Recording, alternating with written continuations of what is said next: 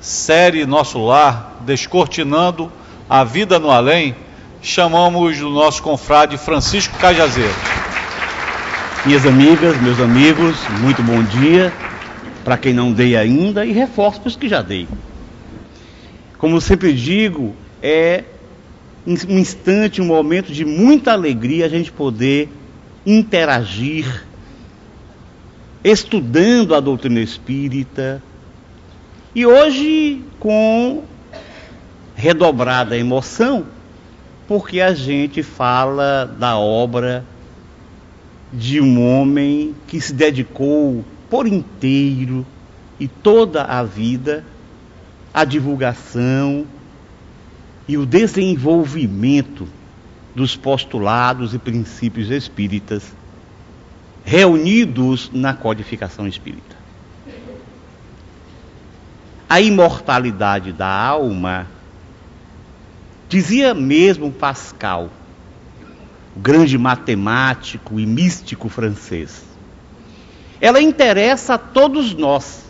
Paulo de Tarso já nos ensina na sua epístola aos Coríntios que se não houver ressurreição, comamos e bebamos à vontade. Ou seja, de que adianta a gente procurar se melhorar moralmente se a vida acaba com a morte?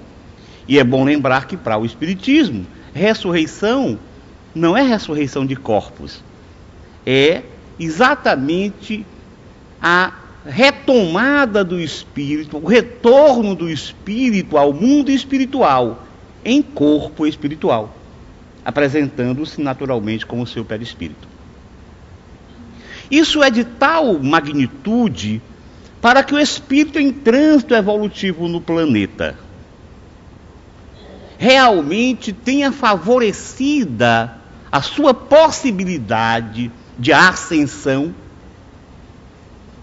que o próprio Jesus trazia como uma das suas mais importantes missões a de falar do mundo espiritual, constatando a imortalidade e esclarecendo que a vida não se restringe ao mundo material.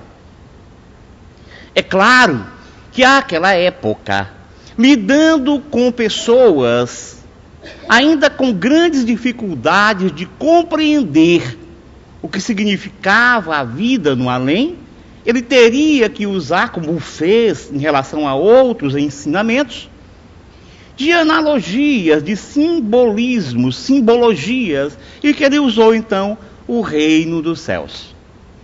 Repetiu e exemplificou usando esses símbolos com muita frequência essa questão do reino dos céus.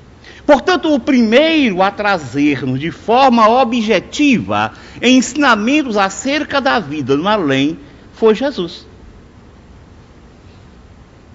No advento, ou quando do advento da doutrina dos espíritos, nós vamos encontrar a pleiade de espíritos componente da falange da verdade com esse compromisso de nos fazer compreender com maior propriedade o que significa viver no além. O que acontece após a morte do corpo. Todos nós, que frequentemente trazemos um passado, se não dessa encarnação, pelo menos de outras encarnações, dentro do cristianismo dogmático, nós ainda estávamos envoltos com aquelas noções de céu e de inferno. E depois de purgatório para amenizar essa coisa do inferno. Depois se criou.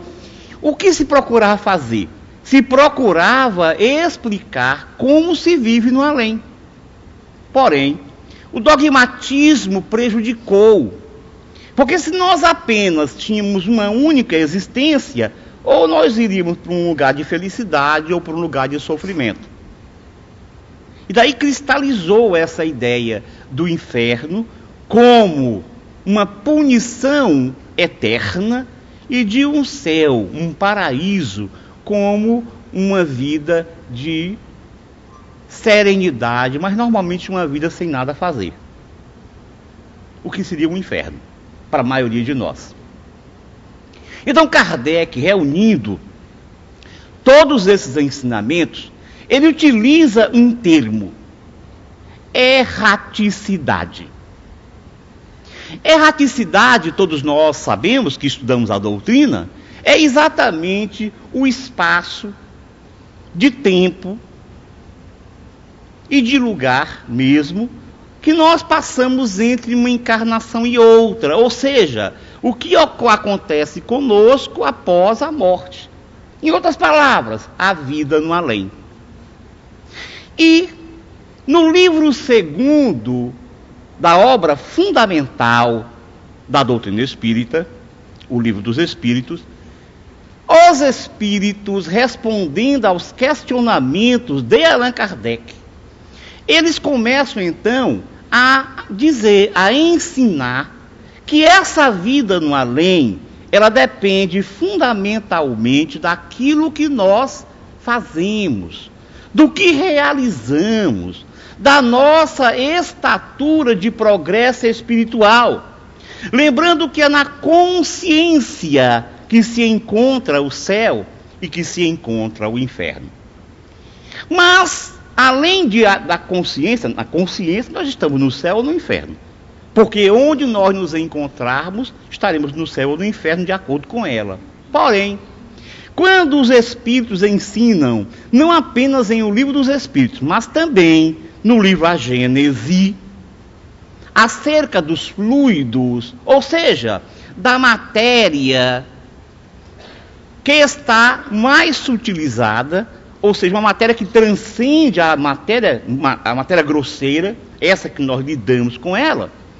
Ele explica que os fluidos, eles se modificam com o pensamento, com a vontade. E que por consequência nós criamos o nosso próprio mundo ao derredor. Ao pensarmos, nós mobilizamos, nós criamos, nós damos forma a essa matéria fluídica. Criamos o nosso próprio mundo. E ensinam os espíritos na codificação, ainda mais, que nós, como seres sociais que somos, estamos sempre reunidos. E essa reunião se faz por afinidades. É exatamente por afinidades que nós estamos reunidos. Tudo isso encontramos na codificação. Quando Chico Xavier inicia o seu trabalho de desenvolver os ensinamentos contidos na codificação. Porque, naturalmente, que o tempo para o trabalho realizado por Kardec, e além do tempo ser exíguo, o tempo era exíguo, mas além dessa exiguidade temporal, havia ainda a humanidade que tinha maior dificuldade, porque as ciências não se haviam desenvolvido de maneira tão esplendorosa como no nosso tempo. Vocês imaginam o que era para aquele século XIX falar, por exemplo, de matéria fluida? Falar de fluido cósmico. Uma, uma, época em que o que predominava na química, na física, eram as ideias de matéria grosseira, átomos que, que, que eram maciços. Imagina como é que é pensar essa coisa. É claro que quando Chico Xavier reencarna com essa missão, a ciência havia dado passos importantes para nos fazer compreender um pouco melhor. Você imagina o que é agora a gente pensar a matéria sob a visão da física quântica. A matéria deixou de existir, ela é um imenso vazio. Aliás, isso começa um pouco antes, quando começa a mudar, no comecinho do século XX, essa ideia do átomo com Rutherford e Bohr. Então isso permitiu que, através da mediunidade do Chico Xavier, os espíritos dessem continuidade a esse saber, a esse conhecimento. E para isso, apresenta-se ao médium um espírito que tinha um passado relacionado com a ciência. Ele fora um médico sanitarista, um homem bastante respeitado na sua profissão. Mas, como na verdade o que não importa o nome, e aliás Kardec fala sobre isso, em O Livro dos Médiuns, quando trata da identidade dos espíritos, ele diz: quando ensina geral, o que importam os nomes? Se nós temos uma comunicação específica, familiar, por exemplo, os nomes importam. Mas se o ensinamento é geral, não importam os nomes. Por isso, este espírito que nós conhecemos como André Luiz, ele preferiu manter-se no anonimato em relação à sua última reencarnação. E até porque os problemas, a família dele ainda estava encarnada, e com certeza isso ia gerar polêmica e dificuldade. Então, quando o Chico pergunta, mas eu preciso do seu nome, porque é natural que nós encarnados tenhamos essa preocupação. Então ele falou assim: então você bota o nome desse garoto que está brincando. Fala, referia-se ao irmão do Chico, que tinha o nome de André Luiz. E esse espírito passou a ser conhecido no movimento espírita como André Luiz. Ele passa a ser, ele que era um cientista, mas na, no mundo espiritual ele era um aprendiz. Ele passa a ser um repórter ele passa a ser esse elo entre o mundo invisível e o mundo físico, através da esplendorosa mediunidade do Chico Xavier. Foi extremamente importante que isso se fizesse por um médium com aquela capacidade, com aquele potencial mediúnico, com a possibilidade de não interferir nas comunicações. E então surge a chamada coleção, que alguns conhecem como coleção Nosso Lar, ou a vida no mundo espiritual. Composta por 13 livros. Quando você olha nos livros que estão lá da fé, você vai ter outros números. Mas rigorosamente, a coleção A Vida no Mundo Espiritual é de 13. Nós temos mais três livros que são livros de moral, de conduta, de comportamento e de um livro Desobsessão que trabalha como fazer uma reunião mediúnica de desobsessão.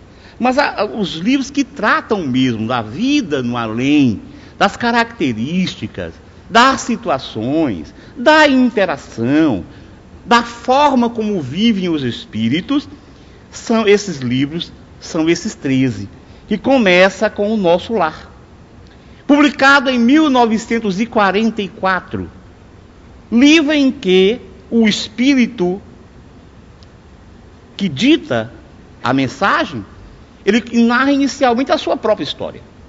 Ele havia sido um homem do mundo. Ele viveu como vivem os homens do mundo. E dentro da sociedade ele era considerado um homem bom. Porque a ética mundana é uma ética que nos permite a realização de alguns comportamentos normal. Ah, por exemplo, aquela época, ele é um homem que tem várias mulheres. Ah, mas isso é normal, o homem vai ter muita mulher mesmo. Ah, mas ele é um homem que bebe. Ah, isso é normal. Por que não? Qual é o problema de beber? Isso continua até hoje, pelo menos até em parte. É o homem do mundo. Só que esse homem do mundo, quando desencarna, ele vai enfrentar a própria realidade. E ele passa oito anos em regiões inferiores, que ele não sabia que existia. Por causa exatamente daquilo que ele vivia mentalmente. do que ele havia realizado na última encarnação. Ele se aprisiona nesse momento.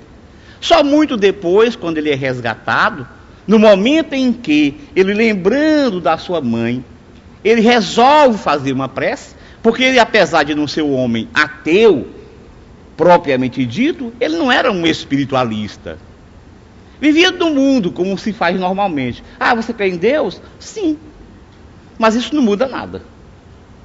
Então, André Luiz começa a contar como ele foi resgatado no momento em que ele passou a pedir a Deus o apoio, o auxílio, em que ele muda a sua conformação mental, as suas características, e ele recebe o apoio, o amparo. Mostrando que ninguém está ao desamparo. Todos nós somos amparados, todos nós somos cuidados pela espiritualidade. Mas, frequentemente, nós não conseguimos, no mundo espiritual, perceber. Exatamente porque a forma de pensar, de sentir, ela se amolda, limitando-nos as possibilidades de perceber, de perceptivas. Então, André Luiz, em toda essa obra que vai, começa com o Nosso Lar, no ano de 1944 ele publica dois livros, um outro. Esse Nosso Lar ele conta a história dele, como ele foi recebido depois em um plano mais elevado, que ele passa a chamar de uma cidade do mundo espiritual, uma colônia espiritual, chamada Nosso Lar. E ele explica que essa colônia espiritual, olha lá, como é que ela se formou?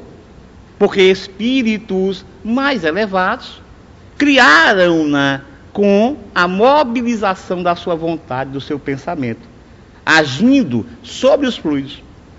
E para lá vão os espíritos que já estão mais liberados dessa materialidade, desse visgo material. Então ele conta como é nosso lar, como é que é a estrutura, e lembra que existem outras cidades assim como o nosso lar. Mas fala que existe entre a crosta, ou a partir da crosta terrena, até dimensões vibratórias mais elevadas. E é claro que as pessoas precisam entender assim. Alguém pensa, então é assim, eu estou aqui na crosta e eu vou subindo, porque essa foi sempre a ideia dos céus antiga. Mas a gente conhecendo hoje a matéria como ela é, a gente logo percebe que essa matéria ela se interpenetra. Não, é, não são camadas, são estados vibratórios. É por isso que Kardec já dizia que os dois mundos eles estão interagindo, um penetra o outro, apesar de serem mundos diferentes. Então, na coleção, o André Luiz vai trazendo essas informações e vai dizer que existem regiões de sofrimento, só que não são infernos. Alguém que não tenha estudado a doutrina pode achar, ah, isso não é minha cor do inferno? Não é. É porque as pessoas que estão sofrendo não estão sendo punidas. Elas estão sofrendo exatamente porque criaram os seus sofrimentos. Ah, então quer dizer que Deus criou essas regiões que o André Luiz chamou de umbral.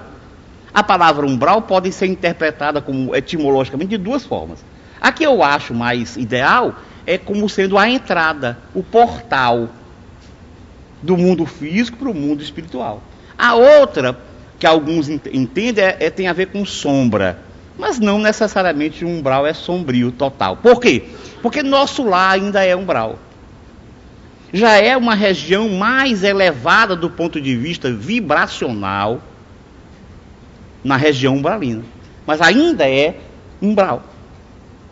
Agora, o André Luiz mostra que dependendo da, da mentalidade, das culpas, dos problemas, das, das ações, os espíritos vão se agrupar, vão se reunir, e é exatamente isso que o umbral, não foi Deus que criou o umbral, somos nós que criamos o umbral, ou os umbrais, quisermos fazer assim. E nessa coleção, André Luiz nos ensina, inclusive, que nós aqui no mundo espiritual frequentemente estamos interagindo com o umbral, ou seja, pertencemos de alguma forma como espírito naquela situação de interexistência, porque todos nós somos seres interexistentes, porque nós somos espíritos ligados a um corpo. Então, toda vez que a gente se abstrai, a gente tem uma certa, um certo deslocamento, uma saída do corpo, e a gente vai até onde sintoniza. Então, frequentemente, nós estamos sintonizados com o umbral. A coleção Nosso Lar, esses livros que vão do livro Nosso Lar até o último, que foi publicado em 1968, chamado E a Vida Continua, são frequentemente para facilitar, para favorecer a assimilação e estimular a leitura histórias, ou seja, romance, um estilo romanceado que nos permite, através de alguns exemplos, de algumas situações, nós vamos então compreendendo tudo. Mas é um livro extremamente educativo. Necessário, no entanto, que se possa ter a compreensão dos fundamentos do mundo espiritual encontrados no livro dos Espíritos. Ou seja, do que é o fluido, do que tem a ver a mente, do que tem a ver o pensamento. Então, essa, esse, com esse livro, com essa coleção trazida pelo Espírito André Luiz, através do Chico Xavier, descortina-se mais ainda o mundo espiritual. E nós vamos começando a ver, a entendê-lo, a percebê-lo como uma realidade. Alguns dizem assim: ah, eu não quero ir para um umbral. Bom, às vezes a gente já está no umbral. Quando a gente não está sintonizado com o alto, já vive no umbral e não sabe. Muita paz a todos.